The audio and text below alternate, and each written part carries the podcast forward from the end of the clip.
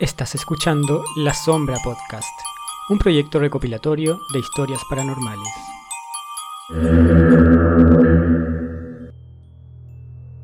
La siguiente historia fue enviada por Francisca. A solicitud de ella, algunos nombres y lugares han sido modificados. Esta historia me sucedió hace 20 años atrás. Se la he contado a muy poca gente, ya que fue una situación sumamente traumática en su momento. En ese entonces yo tenía 17 años. Estaba en mi último año de enseñanza media, tratando de decidir qué estudiaría en la universidad. Aún no tenía nada claro, y la verdad es que pasaba la mayoría del tiempo con mi pololo, Esteban. Mis padres estaban bastante preocupados por esta relación, ya que ellos eran bastante estrictos. Esteban era tres años mayor que yo y trabajaba con su padre en un taller mecánico. Para mis padres, él no me convenía, me decían que era una mala influencia y comenzaron a prohibirme que me viera con él. Recuerdo perfectamente cuando toda esta pesadilla comenzó. Luego de varios días de atraso en mi periodo menstrual, decidí realizarme un test de embarazo en el baño del colegio, junto a una de mis amigas de la época. El resultado, positivo. Estaba esperando un hijo de Esteban. Sentía que el mundo se me vendría encima. No era capaz de pensar en cómo se lo contaría a mis papás. Esa misma tarde me reuní con Esteban y le dije que estaba embarazada. Él tampoco podía creer lo que escuchaba. Ambos sabíamos lo difícil que sería contárselo a mis padres. Por suerte, conté con todo el apoyo de Esteban y el de su familia, quienes se enteraron en ese mismo momento. Tomé la decisión de escapar. No me sentía capaz de enfrentar a mis padres, así que les escribí una carta contándoles la verdad e informándoles de mi decisión. Junto a Esteban, decidimos no quedarnos junto a sus padres, y ellos nos ofrecieron irnos a una casa en Talagante. Esta casa pertenecía a la abuela de Esteban, y después de fallecida quedó completamente desocupada. Más tarde me enteraría, de la peor forma, por qué nadie vivía en aquel lugar. Con Esteban aceptamos y nos fuimos esa misma semana a Talagante. Yo solo llevaba un bolso con algunas cosas, en su mayoría ropa, que me había pasado la madre de mi pololo. Los padres de Esteban además nos prometieron enviarnos dinero semana a semana hasta que Esteban encontrara algún trabajo. Nos bajamos del bus y pedimos indicaciones para llegar a la dirección. Esteban solo había ido un par de veces a esa casa en su infancia, por lo que ya casi no la recordaba. Un hombre se ofreció a llevarnos hasta cierto punto, desde donde después caminamos un largo trayecto por un camino de tierra. Era un sector a las afueras de Talagante. Habían pequeñas casas de madera y algunas de adobe. Recuerdo que ya comenzaba a oscurecer y yo comenzaba a desesperarme de sentir de que aún no llegábamos a ningún lugar.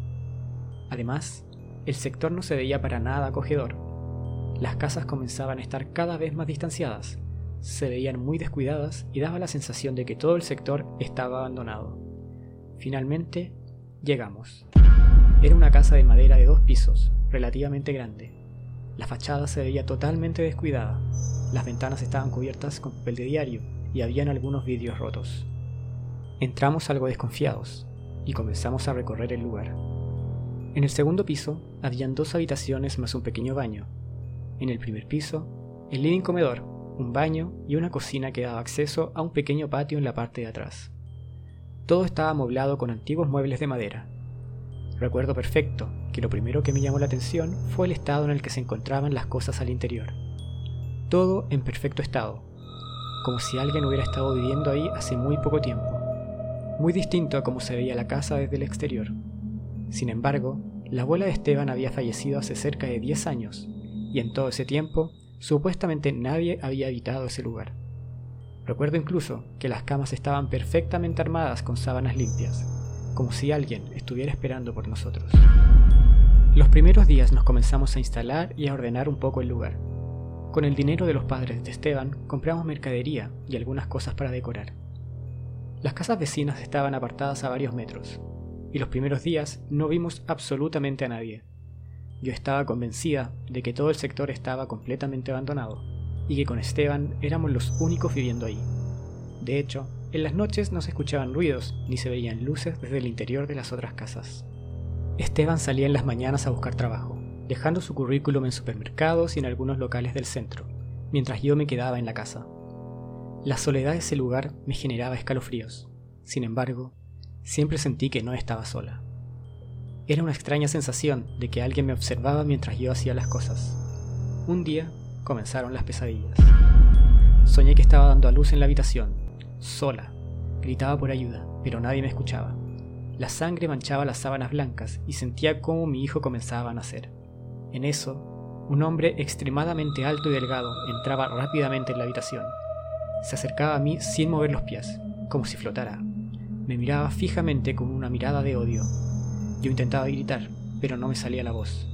Este hombre, de rostro muy envejecido, cadavérico, con una mirada aterradora y un sombrero de copa, tomaba a mi hijo recién nacido, lo miraba con un odio que me penetró los huesos, y en ese momento le mordía con rabia uno de sus brazos y lo desmembraba. Desperté en ese momento, gritando. Esteban me trataba de tranquilizar, pero yo no podía parar de llorar. Esa fue la primera vez que tuve esa pesadilla, la cual se fue repitiendo varias veces. Siempre pasaba lo mismo.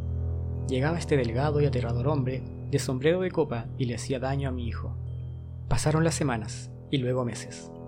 Esteban encontró trabajo como ayudante de un mueblista en un taller del centro. Yo pasaba casi todo el día sola. Trataba de dormir lo menos posible, porque esa pesadilla recurrente me estaba desesperando. Mi embarazo ya se notaba, y faltaban solo un par de meses para dar a luz. Las únicas veces que yo salía de la casa era para asistir a los controles en el hospital de Talagante, ya que Esteban se encargaba de las compras en el centro. Un día, estando solo en la casa, recuerdo que sentí un ruido en el segundo piso. Escuché crujidos en la madera, como pasos, en una de las habitaciones. Decidí subir para saber qué pasaba. Estaba muy asustada, por lo que subí las escaleras muy despacio. Apenas me asomé al segundo piso, vi claramente una sombra cruzar desde una de las habitaciones a la otra. Una sombra transparente y muy larga. En ese momento, la puerta de la habitación se cerró de golpe. Me di vuelta y bajé corriendo y gritando. Al hacerlo, veo la misma sombra debajo de la escalera, como esperándome. La sombra de un hombre con sombrero de copa.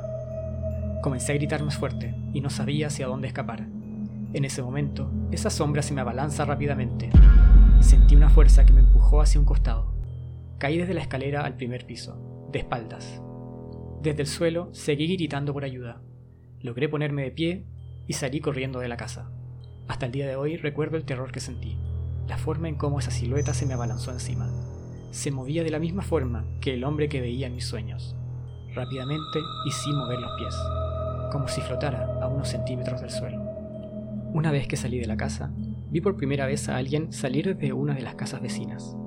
Era una señora de muy avanzada edad, muy encorvada, y se asomaba curiosa al escuchar mis gritos. Yo solo reaccioné a correr hacia ella. La señora me miró con desconfianza y entró rápidamente a su casa antes de que yo llegara. Golpeé su puerta y le pedí ayuda. Le grité, aterrorizada, que alguien había entrado en mi casa y que me habían atacado. La señora abrió unos centímetros su puerta y se asomó. Recuerdo que me miraba con mucha desconfianza. Yo le suplicaba que por favor me ayudara, que llamara a carabineros. La señora me hizo pasar a su casa. Una vez adentro, me ofreció una taza de té para que me calmara. Yo no paraba de tiritar. Le conté que un hombre me había empujado de las escaleras. Le pedí que por favor llamara a carabineros. La vecina solo insistía en que me calmara. Recuerdo que esa tarde me quedé con ella. No me atreví a volver sola a la casa no sin que estuviera Esteban. Esa vecina, que se llamaba Teresa, me acompañó esa tarde, pero no llamó a carabineros como yo tanto le insistí. Me decía que carabineros no podía hacer nada, que estuviera tranquila, que todo iba a estar bien. Y recuerdo que me dijo textual, lo que pasa es que hicieron enojar al viudo. Yo no entendía a lo que se refería. Ella insistió un par de veces más con eso. Hicieron enojar al viudo. Él vivía tranquilito ahí antes. Me recomendó que nos fuéramos de esa casa. Yo seguía sin entender nada. Lo único que quería era que llegara Esteban, tomar nuestras cosas y devolvernos a Santiago. Sentí unas ganas enormes de ver a mi madre, abrazarla y pedirle disculpas por haber escapado. Ya no quería estar sola en esa casa. Cuando oscureció, sentí el portón de la casa. Era Esteban. Me despedí de la señora Teresa y salí a la calle. Esteban, que aún no entraba, me miró extrañado cuando me vio salir de la casa de la vecina. Yo no aguanté el llanto y lo abracé. Le pedí que por favor nos fuéramos de ahí. Y le conté, muy nerviosa, lo que me había pasado. Entramos juntos a la casa, muy asustados. Esteban inmediatamente creyó en mi relato, porque me confesó que él también había estado sintiendo cosas extrañas, pero no me había querido comentar para no asustarme. Decidimos que esa sería nuestra última noche en esa casa. Al otro día partiríamos a Santiago a primera hora. Subimos asustados al segundo piso y comenzamos a ordenar los bolsos. Dejamos las luces encendidas de la casa y nos acostamos a dormir. No nos atrevimos a dormir en la oscuridad. Esa noche, una vez más, tuve la pesadilla. Este hombre, muy alto y con sombrero, se me acercaba mientras yo daba luz sola en esa cama. Yo intentaba gritar, sin poder hacer ningún sonido. Este ser tomaba a mi hijo y lo desmembraba. Yo intentaba gritar de la desesperación y el terror. Siempre despertaba en ese punto, pero esta vez no fue así. No desperté. Este ser me miraba fijamente a los ojos con odio. Su mirada me generaba un miedo que no puedo describir. Era un rostro muy envejecido, con ojeras muy marcadas y una mirada horrible. Este hombre se me abalanzó encima y comenzó a ahorcarme. Me desperté gritando. Esteban despertó muy asustado y trató de calmarme. Yo no paraba de llorar. Fue en ese momento cuando miré la puerta de la habitación y lo vi. El hombre del sombrero estaba parado ahí, mirándonos con odio. Di un fuerte grito. Esteban miró la puerta y comenzó a gritar de terror. Ambos lo estábamos viendo. Extremadamente alto y delgado, con un sombrero de copa. Esta figura se desvaneció frente a nosotros. Ambos reaccionamos a levantarnos, tomar rápidamente los bolsos y salir de la casa. Eran cerca de las 4 de la mañana Afuera estaba todo oscuro, y lo único que se nos ocurrió fue ir a la casa de la señora Teresa. Golpeamos su puerta un par de veces hasta que salió. Nos vio a los dos, aterrados, y nos hizo pasar. Le explicamos lo que nos acababa de ocurrir. Le dijimos que habíamos visto a un hombre en nuestra casa. El viudo, nos dijo ella. Nosotros no entendíamos nada. Esteban le explicó que él era nieto de la antigua dueña de la casa. Le preguntó si acaso ella se estaba refiriendo a su abuelo, quien falleció varios años antes que su abuela. La señora Teresa nos contó que ella conoció a los abuelos de Esteban y nos dijo textual, el viudo es otro, es el que vino después de tu abuelo. Esteban estaba confundido. Él nunca supo que su abuela hubiera estado con alguien más después de enviudar. La señora Teresa nos contó que una vez que murió el abuelo de Esteban, su abuela comenzó a recibir visitas de un misterioso hombre con sombrero de copa. Era el diablo mismo, nos dijo la señora Teresa. Con Esteban estábamos aterrados. La señora Teresa nos contó que todos en el sector sabían que la abuela de Esteban recibía en su casa las visitas de este ser. Comenzó a ganarse la fama de bruja entre la gente del lugar, por lo que evitaban cruzarse con ella. Una vez que falleció, algunas personas veían en la casa al hombre del sombrero de copa, y comenzaron a decirle el viudo. En años, nadie quiso entrar a esa casa. Esa mañana, esperamos a que amaneciera y partimos directamente al terminal. Nunca más volvimos a esa casa. Lo primero que hice en Santiago fue ir a la casa de mis padres, quienes me recibieron inmediatamente y me apoyaron en todo. Actualmente soy enfermera. Mi hijo tiene ya 20 años, sin embargo, aún no me siento preparada para contarle esta historia. Ya no estoy junto a Esteban, pero ha sido un padre muy presente. No solo compartimos el amor por nuestro hijo, sino que además compartimos esta experiencia que vivimos, la cual se la hemos contado a muy poca gente y no por miedo a que no nos crean, sino que, de alguna forma, no queremos revivir lo que vivimos aquella noche. Yo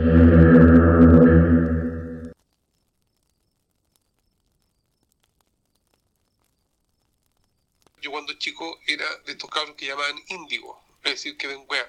¿Cachai? Yo veía harta weá, pero con el tiempo y, crecí ya no, eh, ya no le hice mucho caso. ¿ya?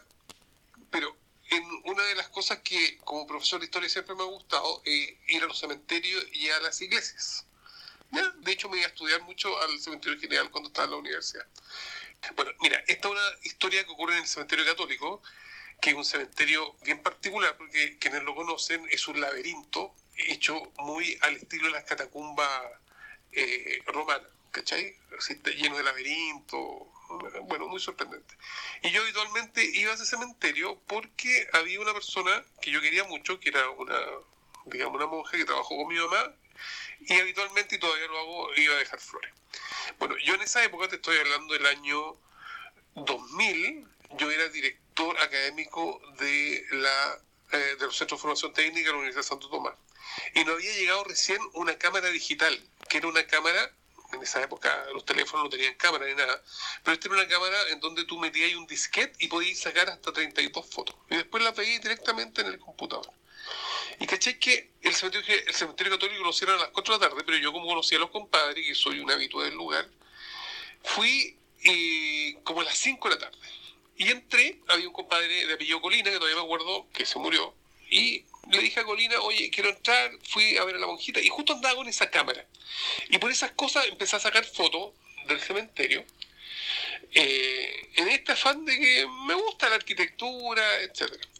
Y hay una foto particular que saco en un momento, ya, eh, en un pasillo gigantesco, digamos, un pasillo que lleno de tumbas, digamos, pero es una galería y que desde una profundidad de 200 metros, por lo tanto la perspectiva era que tú sacabas desde el pasillo, ¿no es cierto?, y se cerraba en un punto final, era una foto muy bonita. Bueno, y saco la foto, ya, me olvido este tema, me voy para la universidad y en un momento dado, el día siguiente, veo la foto. Y al mirar la foto, aparece en el fondo un niño parado mirándome. Así, imagínate la foto, en un, en un fondo de 100 metros, aparece un cabro chico parado con las manos, ¿no es cierto?, al costado, un niño de unos 8 años, mirándome fijamente. Que obviamente yo no lo vi cuando saqué la foto porque la miré por el obturador. Bueno, el tema, yo tengo un amigo que pertenece a una agrupación que se llama CEO, que son, eh, son ufólogos, ¿cachai? Y le mandé la foto. Y la foto la mandaron a, ¿no es cierto?, a un centro que ellos tienen en Suiza, en Suecia, perdón, y verificaron si la foto estaba pixelada, qué es lo que era. Bueno, definitivamente hicieron un estudio y la foto era una foto real, no era truncada, y había un cabro chico. Bueno, le conté este tema a mi amigo y nos fuimos a la semana siguiente a mirar el lugar. Obviamente le preguntamos a Colina quién estaba a esa hora en el cementerio. A las 5 de la tarde no hay nadie, a mí me consta que no hay nadie. El tema es que cuando fuimos a ese lugar empezamos a acercarnos con la foto en la mano, ¿verdad? Pues la imprimimos, acercarnos al lugar donde había ocurrido el, el avistamiento, por decir alguna cosa. Y fíjate que en ese lugar, justo en el mismo lugar donde nosotros calculábamos, había una tumba ya con un friso ¿cachai? Que era una imagen hecha en relieve, en bronce, de un niño de 7 años, ¿verdad? Exactamente era el mismo pendejo que aparecía en la foto, ¿verdad? Y que se había materializado en ella. Y este, bueno, y estudiamos la, la historia de este niño, efectivamente era un niño de una familia de mucha plata, como la que está enterrada en el cementerio católico, ¿verdad? Que es un cementerio que creado en 1888 cuando se dio la separación de la Iglesia y del Estado, ¿no es cierto? Los conservadores crearon su propio cementerio, por lo tanto, todas estas tumbas pertenecen a gente de muchas lucas, digamos. De hecho, ahí está enterrada, por ejemplo, la familia de Sor Teresa Andes, de la familia Solar. Bueno, y resulta que la vestimenta, las características y la edad coincidía este mocoso que perteneció a una familia, era el primogénito de una familia de mucho dinero y que había fallecido a los ocho años producto de una enfermedad eh, le había dado tifo y se había muerto. Esa es la historia que contaban. Y era muy habitual que se hiciera esta aparición, pero nunca había aparecido eh, en una foto.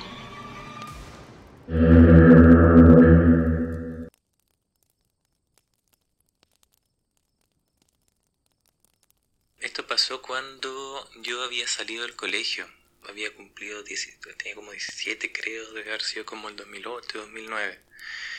Y con unos amigos decidimos ir a acampar. Entonces fuimos al cajón del Maipo, un sector bien lejano que se llama el Alfalfal. Una amiga se había conseguido un terreno a través del papá. Entonces, como el papá era religioso, era adventista, se consiguió un terreno en una iglesia. Nos llevaron para allá, no me acuerdo cómo, porque era súper lejos. Eh, bueno, comenzamos, armamos la carpa, era bonito, no se veía muy religiosa la iglesia porque era de estas medias canutas, entonces no era terrífico. Eh, al otro lado, el que no daba a la, a la iglesia, había como un despeñadero, no sé, era un acantilado súper profundo. Eh, no recuerdo si se veía un río o no, pero me que cuando llovía había río. Entonces empezamos a hacer nuestra, nuestra vida, íbamos a quedar un fin de semana o tres días, no me acuerdo bien. Cocinamos sopa, creo, algo así. Eh, había luna llena. Entonces se veía todo súper claro, no, no teníamos mucha luz porque se echaron a perder, creo, lo, las linternas. Y había mucho viento, entonces se nos voló la tapa de la carpa. Por lo tanto se veía para afuera, costaba dormir porque había harta luz. Entonces nos quedamos hasta tarde esa noche, me acuerdo que tocamos guitarra, creo. Comimos, quedó harta comida. Eh, no me acuerdo si llevamos copete, creo que no Creo que no llevamos copete. Entonces terminamos comer y nos fuimos a acostar. Éramos cuatro personas. En la noche yo me desperté porque había un ruido muy extraño. Eh, no sé si has escuchado alguna vez cuando matan a un animal, eh, pero era como eso, muy cerca, muy fuerte y se movía. Es como, ahora que, que, lo pienso con tiempo, la cosa sonaba como que estuviesen llevando un animal, lo fueran matando en un auto. No se escuchaba auto por ningún lugar, era como esa cosa que iba gritando. Yo estaba súper asustado y no me podía mover, eh, como que estaba paralizado. Y cuando el asunto terminó me pude mover y toqué al lado a mi amiga y la buena estaba lo mismo, así paralizada, no, no podía creer lo que escuchaba. Logramos dormirnos y despertamos de nuevo porque escuchamos que tocaban el, el cierre de la carpa, como que lo empezaban a bajar. Y ahí estábamos todos despiertos. Como te dije, se voló la tapa de la carpa, entonces se traslucía hacia afuera y no había nadie, y se escuchaba y se veía cómo iban abriendo de a poco el cierre. Y atrás de nosotros estaba lo que quedó de la comida. Se escuchaba cómo movían la cuchara también, pero no había nadie. Entonces nos recagamos de miedo. Debemos haber estado como una hora, así, con mucho, mucho, mucho miedo, sin hacer nada, y bueno, nos venció el sueño y nos dormimos. Al día siguiente le preguntamos a la señora si había escuchado algo, no escuchó nada. Fuimos a, a ver la, la olla que estaba atrás y la olla no tenía nada de comida, así como que se hubiesen servido platos con otra cosa, estaba limpia, de hecho.